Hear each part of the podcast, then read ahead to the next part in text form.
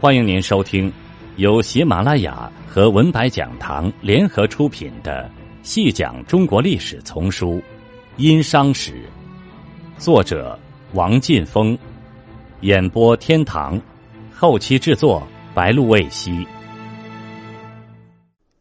第五集，商代的军事力量分为两种：商王的军队和诸侯国的军队。商王的军队又被称为王师、镇师、我师、我旅、王旅、王行。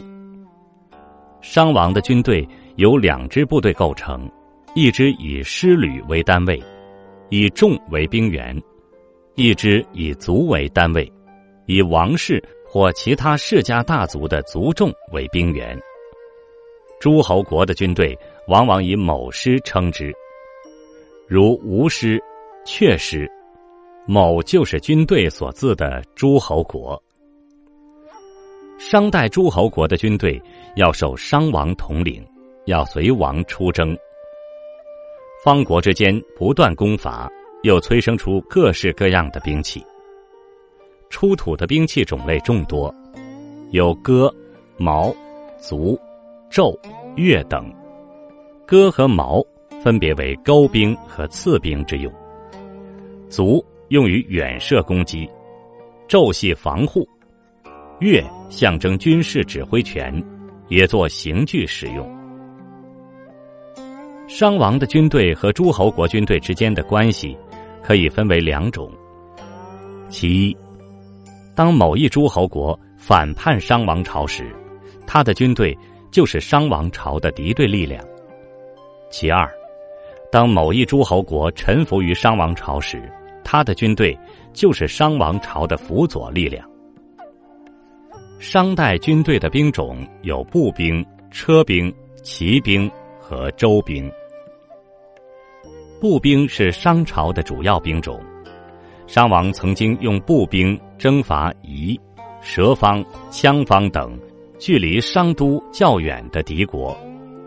不仅商王可以率领步兵，商代的一些贵族也可以统帅步兵。步兵有时也用作先头部队。商代的甲骨文中有用车打猎、用车作战的记载。另外，殷墟的多处墓地都发现有车马坑，说明商代的军队中有车兵。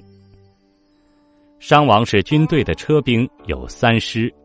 每师配备七十五辆车，其中每个师还配有牛车五十至一百五十辆，以运送物资。一九三六年，考古工作者在殷墟进行第十三次发掘时，发现了一座人马合葬墓，墓有一人、一马、一犬、一套兵器和一件玉器。这个墓的主人应是一位骑士。这可为商代有骑兵的证据。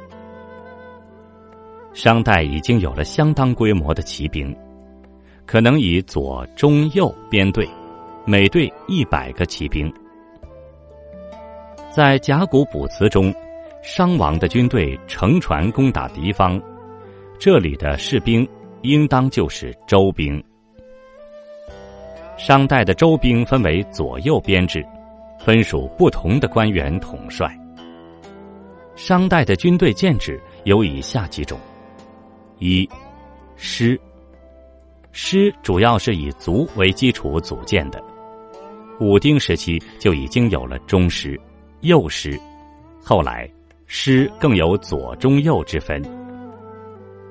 商代每师的人数还没有定制。二、旅。商代的旅起初应是以军旗为标志的某一氏族的武装力量，到康丁以后，旅的建制日趋正规。旅分为左右，其中众是组成旅的重要成员。三行，商代有王行，与某族某地之行当有分别。行。似乎为纯粹的步兵建制，而师旅则是步兵、车兵的混合编制。四马，马队是古代军事建制中战斗力较强的一种力量。商王朝的马队可以分为两类，一类归诸部族，一类则由商王直接掌握。五射，射是由射箭的士兵组成的军事单位。组成商王朝射的一些射手，是由不同部族输送过来的。商代还有一定的军事训练。甲骨文中“降射”就是教射箭，是对射手的训练。商代的学马是训练马匹，无疑是为骑兵做准备。